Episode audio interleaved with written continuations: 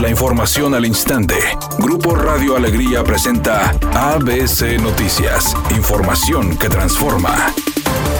El presidente del Centro de Estudios de Empleo Formal Armando Leñero aseguró que la propuesta de regular la subcontratación laboral no elimina la evasión laboral, aclarando que con esta propuesta no se elimina uno de los principales problemas como es la evasión laboral. No elimina el problema de la evasión laboral, solamente quiere combatir la que se hace a partir de la subcontratación, pero esa no es la grave. La grave es la que se hace directa o la que simplemente personas tienen empleados y no los dan de alta en el Seguro Social, tienen unas prestaciones y esa es mucho más grande, ya que tenemos una informalidad laboral de casi el 60%. Por su parte, el presidente de la Comisión Nacional Laboral de la Coparmex, Armando Guajardo, dijo que la propuesta presentada por el gobierno federal eliminará competitividad al país y aumentará costos a empresas, poniendo en riesgo la recuperación de empleos en México. Ayer se presentó la iniciativa, la cual no fue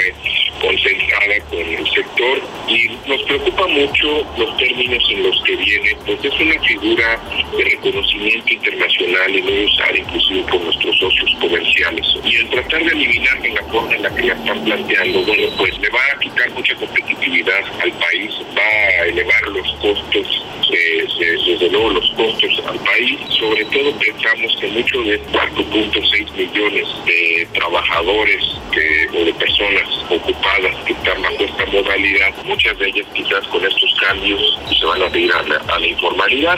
La Fiscalía General de Justicia de Nayarit informa a través de un comunicado que giró una orden de aprehensión en contra del exgobernador de ese estado, Roberto Sandoval Castañeda, por el presunto delito de enriquecimiento ilícito, peculado y cohecho, confirmando que el exfuncionario reside actualmente en un penthouse en San Pedro Garza García, Nuevo León. Por otra parte, indicó que fue asegurado el rancho El Sueño, propiedad del exgobernador Roberto Sandoval Castañeda, de 17 hectáreas, ubicada en un poblado del municipio de San Blas. Editorial ABC con Eduardo Garza. El uso de cubrebocas es obligatorio por decreto durante todo noviembre, pero podría convertirse en ley de aquí en adelante, con castigos económicos y trabajo comunitario a quien no lo use o lo traiga mal puesto en vía pública. Es por salud, pero también hay que tener cuidado con los que vayan a aplicar las sanciones, no lo vayan a usar de pretexto para pedir moches.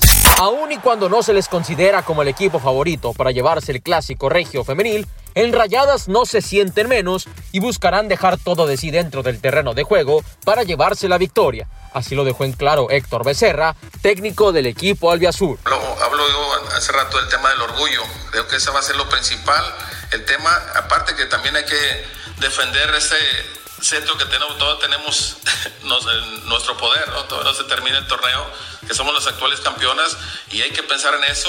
El conductor Lambda García dijo que afortunadamente el COVID no le pegó fuerte, que tuvo solo uno que otro síntoma sin llegar a sentirse mal. Se encuentra aislado aún en su casa luego de que resultó positivo y no se ha presentado a trabajar en el programa hoy. Calcula que aún le falta una semana más de aislamiento para estar seguros. En este momento se registra un accidente en la avenida Morón Espíritu, a la altura de la avenida Pío X. Está provocando tráfico lento. La velocidad estimada de avance es de 15 kilómetros por hora. Tome su tiempo si circula por ese lugar. Otro choque en la avenida Ruiz Cortines en dirección hacia el poniente, a la altura de la avenida Las Américas. Está provocando tráfico intenso en esa zona. Maneje con precaución. Asimismo, se reporta un accidente en la avenida Ricardo Margain en su cruce con Río Missouri en el municipio de San Pedro. No se reportan lesionados, pero sí hay tráfico lento. Maneje con precaución y recuerde siempre utilizar su cinturón de seguridad y no se distraiga con su celular mientras conduce. Que tenga una excelente noche. Es una tarde con presencia de nubosidad. Se espera una temperatura mínima que oscilará en los 22 grados. Para mañana sábado 14 de noviembre se pronostica un día con presencia de nubosidad. Una temperatura máxima de 30 grados y una mínima de 16. La temperatura actual en el centro de Monterrey 26 grados. ABC Noticias. Información que transforma.